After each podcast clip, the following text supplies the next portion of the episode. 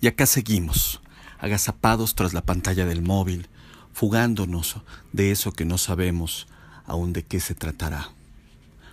Lo único que está claro es que el monstruo se apellida Crisis, pero no sabemos si se llamará interminable, crudísima, esperada, pasajera, inventada o desastrosa. Pues solo nos hablan de porcentajes, de trimestres, de índices, de previsiones. Uy, Pobre gente que vive al día, piensas, hasta que te llega el mail del cliente, la llamada del área de capital humano de tu trabajo, el WhatsApp de tu amigo de toda la vida y las malas noticias empiezan a llenar el display de imágenes que todos los días enciende tu mente. Ese en donde hasta hace poco solías poner, si quieres, puedes. O nunca un día fue tan blanco para que lo pintes del color que quieras. De pronto, desde afuera se está pintando de gris, de un color nube de lluvia, y estás esperando que surja el rayo y lo ilumine todo. Esa era la luz al final del túnel que veías. El trueno irrumpe y lo confirma. Recibamos a la nueva normalidad, o a la nueva y bonita forma de decir, esto es lo que quedó. Hace unos días, el INEGI reportó la peor caída del índice de confianza del consumidor en los casi 20 años que se levanta este estudio en México.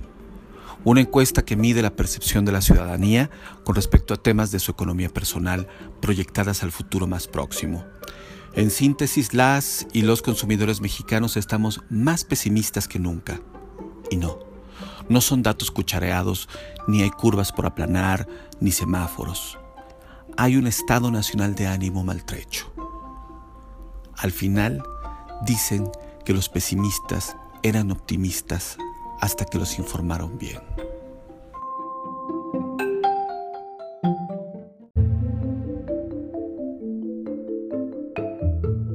Y afuera la cosa no suena tan optimista, aunque en Palacio Nacional por las mañanas haya tranquilidad, parsimonia, sonrisas y hasta algunos comentarios irónicos contra los adversarios.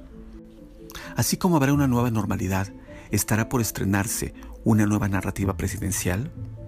¿O cómo va a serle cuando ese indicador del pesimismo interno bruto empieza a tener evidencias en las historias personales?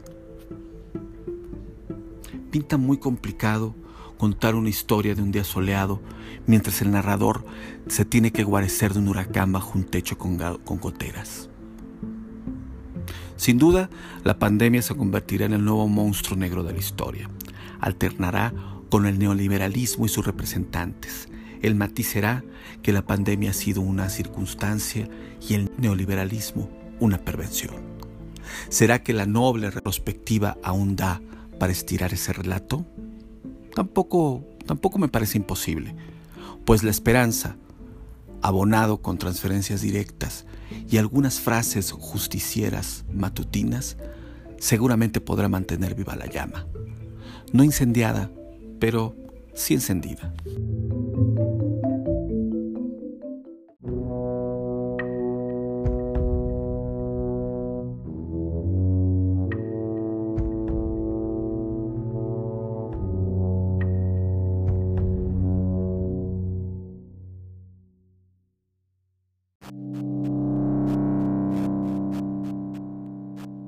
Vendrán entonces los animosos llamados nacionalistas, recordando nuestro poder para remontar retos como el que viene o peores. ¿Como cuáles?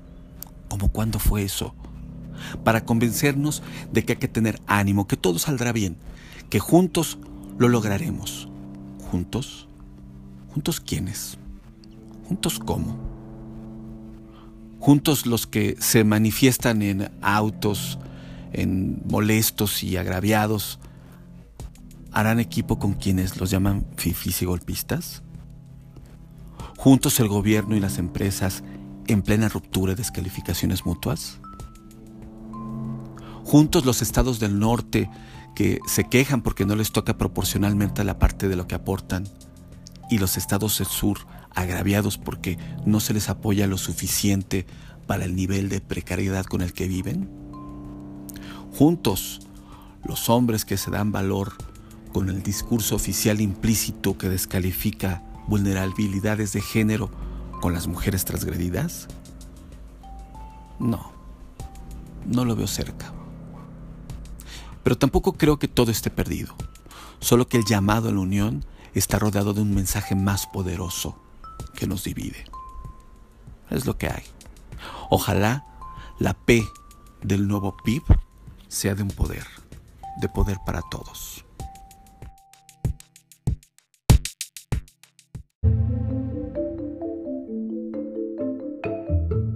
El optimismo mexicano, tan de nuestro ADN cultural, está a la baja. Ese que a finales de 2018 nos ponía en uno de los tres primeros lugares a nivel mundial. Según la encuesta Optimismo en el Mundo, realizada por la consultora Gallup, México se convirtió en el tercer país más optimista del orbe con respecto a las expectativas de bienestar para 2019. El caso de nuestro país fue muy interesante para la consultora, pues en ediciones pasadas México se destacó como una de las naciones más pesimistas de América Latina, dando el gran salto hacia la esperanza luego de las elecciones de 2018.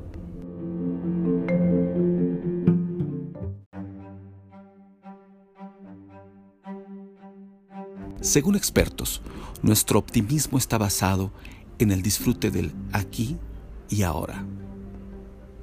Algunas evidencias. Por ejemplo, somos el país de la OCDE con el ahorro personal más bajo, con el menor número y de menor monto de pólizas de seguro, con los menos hábitos de previsión, con los mayores índices de diabetes y obesidad infantil, pero con las fiestas más largas, solo equiparadas con las que se hacen en la India, hechas a costa de lo que sea. Veneramos a la muerte con sorna, al fin que a mí todavía no me va a pasar. Y tenemos una sonrisa de las más cálidas en el mundo para con nuestros visitantes, nuestros invitados o vecinos de mesa. Nuestra alegría puede ser mayor que nuestra realidad.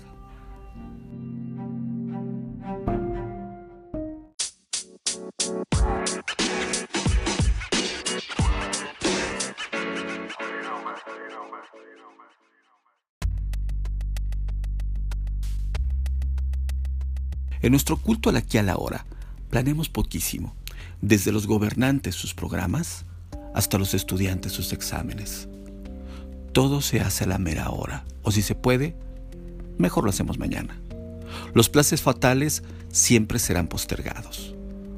Lo hemos disfrutado, pero también nos ha costado. Este inconsciente zen, pachanguero, desfachatado, ebrio de hoy, y escaso de mañana, quizá es de las pocas, de las poquísimas cosas que nos unen. Porque además de evitarnos sufrir, nos hace aguantar. Porque no enfrentamos, le damos la vuelta a las cosas, todo está bien con tal de que no estemos mal, y sonreímos en son de paz. Presentamos quejas sobre lo público solo si es el último recurso, no pedimos cuentas a quienes nos gobiernan y menos exigimos que los castiguen tan fácilmente. Mejor ni meternos en esos problemas, decimos. La corrupción aquí no es una falta grave. No hemos hecho una revolución después de encontrar casas blancas, ni después de las miles de fosas clandestinas encontradas ahí, a orilla de la casa de todos, ni con los miles de desaparecidos que hay, ni después de los feminicidios. Aguantar es el verbo nacional, dice Clotaire Rapael.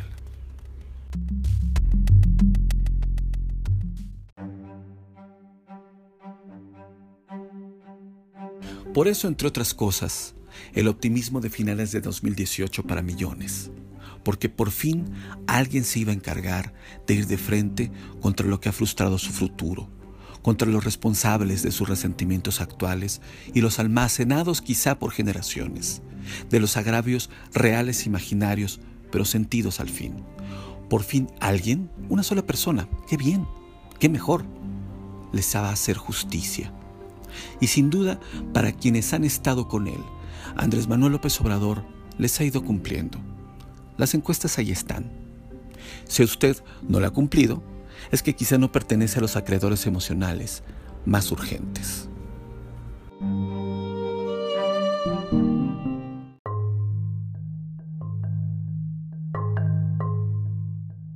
Hoy sabemos que la clase media mexicana sí tiene una delgada, pero movilizante noción de conciencia social, porque en su mayoría votó en 2018 por Andrés Manuel, sobre todo porque iba a apoyar a las personas en pobreza y acabar con la corrupción. La clase media asumió su papel como agente de cambio, como factor electoral y salió solidariamente a apoyar una causa que principalmente iba dirigida a un grupo que no era el suyo y fue un importante factor para construir el 53% de la votación que decidió el triunfo en ese julio que apenas empezaba.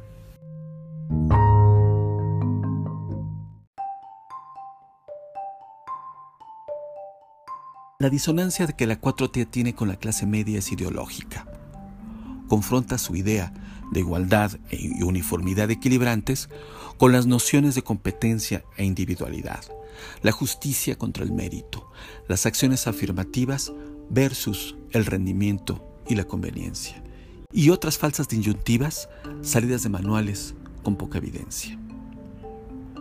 Hoy hay poca voluntad de adaptar ideales a una realidad evidente, porque podrán llamarnos fifís, golpistas, chayoteros, nostálgicos de los privilegios y toda la lista de descalificativos facilones que tienen. Pero la clase media aquí está y representamos más del 38% de la población nacional. porque ¿A poco creen que solo es un tema de ingreso? Se trata, sin duda, de un modelo de vida de una aspiración, de sueños. Y hay millones que, aunque el INEGI los ubique en el nivel de abajo, trabajan y viven para ser o sentirse más arriba. Y eso, eso no está penado aún. Hoy la clase media está afuera, y no solo del foco presupuestal, sino también del discurso. La 4T se volvió radical y excluyente.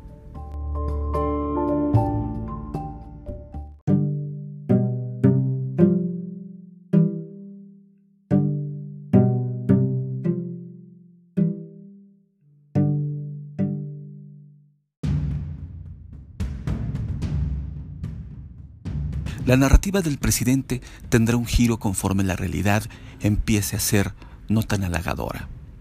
Su opción será o encerrarse en sus huestes y su agenda emocional para terminar de radicalizarse y subir al puente del castillo preparando una batalla, o ver que, aunque le ignore, la clase media aquí sigue, habitando este país y construyendo lo que le toca del futuro, como lo ha hecho desde antes de julio del 18. ¿O es que, será que tiene la esperanza de que Elon Musk nos suba en su próxima misión y nos mude a otro planeta? Es pregunta.